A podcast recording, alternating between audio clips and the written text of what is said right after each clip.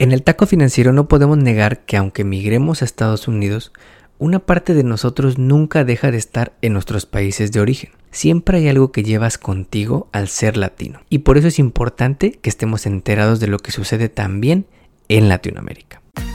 En el Taco Financiero Podcast hablamos sobre el poder de la educación financiera, economía y finanzas. Analizamos lo que está pasando en la economía y cómo afecta a tu bolsillo para que puedas tomar las mejores decisiones que beneficien a tu economía familiar. Prepárate, porque todo esto y mucho más escucharás solo aquí, en el Taco Financiero Podcast, junto al economista Enrique Castro, el mejor podcast en español sobre economía y finanzas. Bienvenidos. Hoy es lunes 20 de febrero y esta semana te queremos platicar sobre Latinoamérica.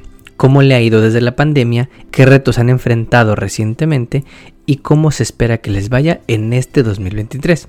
Y es que aquí en Estados Unidos la inflación ya está empezando a bajar y tenemos varias ventajas, como ser la economía más importante del mundo, tener al dólar como moneda que es también la más importante del mundo, y tener a la Reserva Federal, el banco central más importante del mundo. Todo esto hace que regiones como Latinoamérica tengan que seguir lo que pasa aquí y reaccionar ante ello. Y te vamos a platicar algunos retos que están enfrentando y recomendaciones del Fondo Monetario Internacional para sacar adelante a la región. Pero antes de comenzar, hablando aquí de Estados Unidos, la semana pasada nos enteramos que a pesar de que la inflación sigue elevada, tal parece que no hubo cuesta de enero para los consumidores en Estados Unidos. Y es que a pesar de que las cosas hoy cuesten 6.4% más que en enero del 22, durante el primer mes de este año compramos 3% más productos y servicios que en diciembre, cuando todos estábamos gastándonos el bono y aguinaldo en los regalos y fiestas navideñas. El meollo del asunto es cómo estamos financiando todas esas cosas que estamos comprando a más no poder. Y es que tan solo a finales del año pasado, el nivel de deuda que tienen las familias en Estados Unidos llegó a un récord de 16.9 billones de dólares o 16.9 trillion dólares en inglés aumentando las deudas que tenemos en conjunto de todas las categorías de deudas. Más deuda en hipotecas, más deuda en tarjetas de crédito, más deudas en préstamo automotriz. Y con las tasas de interés bien altas, hay que tener mucho cuidado sobre la deuda nueva que agarramos en este año nuevo. En redes sociales te vamos a compartir una nueva herramienta que lanzaron los del Banco de México para ayudarnos a entender conceptos financieros a la hora de buscar un nuevo préstamo. Vale la pena que lo cheques y te vamos a compartir el link también en las notas de este episodio. Ahora sí, vamos con el taco de la semana. El Taco Financiero Podcast está en Internet. En Instagram, Facebook, Twitter y TikTok. Encuéntranos como arroba taco financiero o visita nuestra web tacofinanciero.com. Encuentra más data sobre contenidos, entrevistas y mucho más. Mantente en línea y siempre actualizado. tacofinanciero.com. Una idea del economista Enrique Castro. Latinoamérica es una de las regiones más bellas del mundo, no te lo tenemos que contar. Desde sus hermosas playas, sus monumentos históricos, su música, su cultura, su gente, Latinoamérica es hogar para más de 600 millones de personas, pero más de 60 millones en Estados Unidos y el resto del mundo también la llevamos con nosotros si nos estás escuchando, hay un 99.999% de que seas originario o tus familiares sean originarios de algún país latinoamericano. Y aquí en este podcast consideramos latinos a todos los que están de México para abajo, porque a veces México lo consideran Norteamérica y países como Guatemala, Honduras y El Salvador los consideran Centroamérica, no Latinoamérica.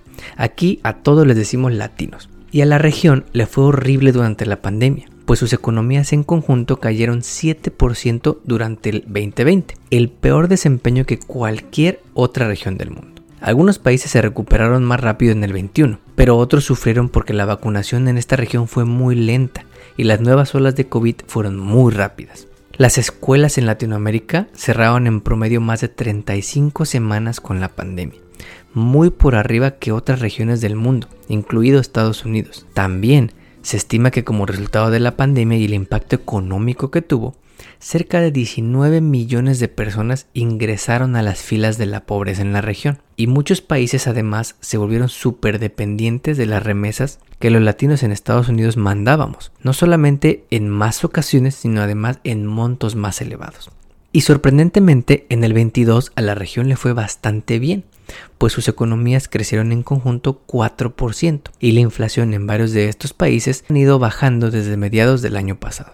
Pero como hemos dicho en este podcast, 2023 puede ser un año de vacas flacas y Latinoamérica no será la excepción, de acuerdo con un reciente artículo del Fondo Monetario Internacional. Se estima que este año Latinoamérica pase de crecer 4% en el 22 a apenas 2%, debido a varios factores, mayores tasas de interés, una caída en los precios de los commodities y muchos productos agrícolas que la región exporta al mundo. Muchos de los principales socios comerciales de la región, incluyendo Estados Unidos y Europa, tendrán una desaceleración o quizá hasta una recesión este año, pegándole al sector exportador de Latinoamérica.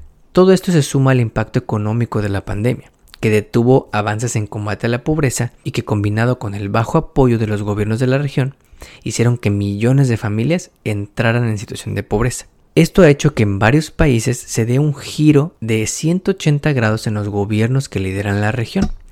Ya vimos en 2022 a países como Brasil, donde corrieron al presidente Bolsonaro y regresaron al poder al de izquierda Lula. Vimos también en países como Colombia, como el presidente Duque fue corrido y al pueblo eligió a Gustavo Petro, presidente de izquierda, que llega con la encomienda de ayudar más al pueblo colombiano. En general, los gobiernos de la región han reaccionado a eventos externos que les han afectado y que están fuera de su control, como la guerra entre Rusia y Ucrania, la inflación histórica que estamos sufriendo y el alza en tasas de interés en la que han seguido a la Fed en Estados Unidos. Porque como te decíamos al inicio, en Latinoamérica no está la economía más importante del mundo, ni la moneda más importante del mundo, ni el banco central más importante del mundo. Pero dentro de las cosas que sí están bajo control de la región el Fondo Monetario Internacional recomienda algunas como las siguientes. 1. Que los bancos centrales de la región no se echen para atrás en subir también sus tasas de interés, porque subir tasas de interés es una medida muy impopular y podrían recibir presión de sus gobiernos para ayudar al pueblo y estimular la economía. Pero dice el fondo que deberán mantener tasas altas de interés mientras en Estados Unidos sigan altas.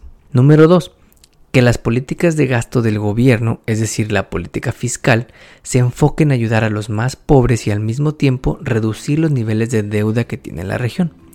El fondo resalta que si los ricos no pagan su parte justa, la confianza en el gobierno, sea de izquierda o sea de derecha, será baja. Ya te hablábamos hace poco sobre el reporte de Oxfam de cómo el 1% más rico de México no paga su parte justa de impuestos y cómo un impuesto a la riqueza le podría recaudar al gobierno de México casi el monto de dinero que usa toda la capital de su país, el DF. Finalmente, el fondo recomienda no dejar de lado cambios más profundos que le ayudarían a estos países de Latinoamérica a ser más productivos, atraer más inversiones y crear más empleos. Ya hemos visto que México está trayendo inversiones de empresas que antes tenían fábricas del otro lado del mundo, en este fenómeno conocido como nearshoring. Y así como México, otros países también podrían atraer inversiones. En el taco financiero no podemos negar que aunque migremos a Estados Unidos, una parte de nosotros nunca deja de estar en nuestros países de origen. No importa de qué país seas o de qué país vengas o de qué país venga tu familia. Siempre hay algo que llevas contigo al ser latino. Puede ser la comida, la música, las tradiciones, lo que lleves contigo hasta el hablar español, pues estima que 7 de cada 10 latinos habla español en su casa. Y por eso es importante que estemos enterados de lo que sucede también en Latinoamérica. Como siempre te agradecemos que compartas este episodio y que nos pongas 5 estrellas en la plataforma de podcast donde nos escuches. Nos ayudas así a llegar a más paisanos. Hasta aquí llegamos por hoy. Nos despedimos hasta la próxima emisión de El Taco Financiero Podcast, junto al economista Enrique Castro. Todo sobre educación financiera para mejorar tu economía personal y lograr todas tus metas financieras.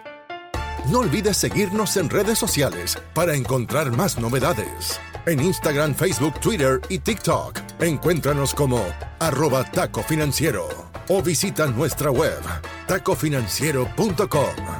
Hasta pronto.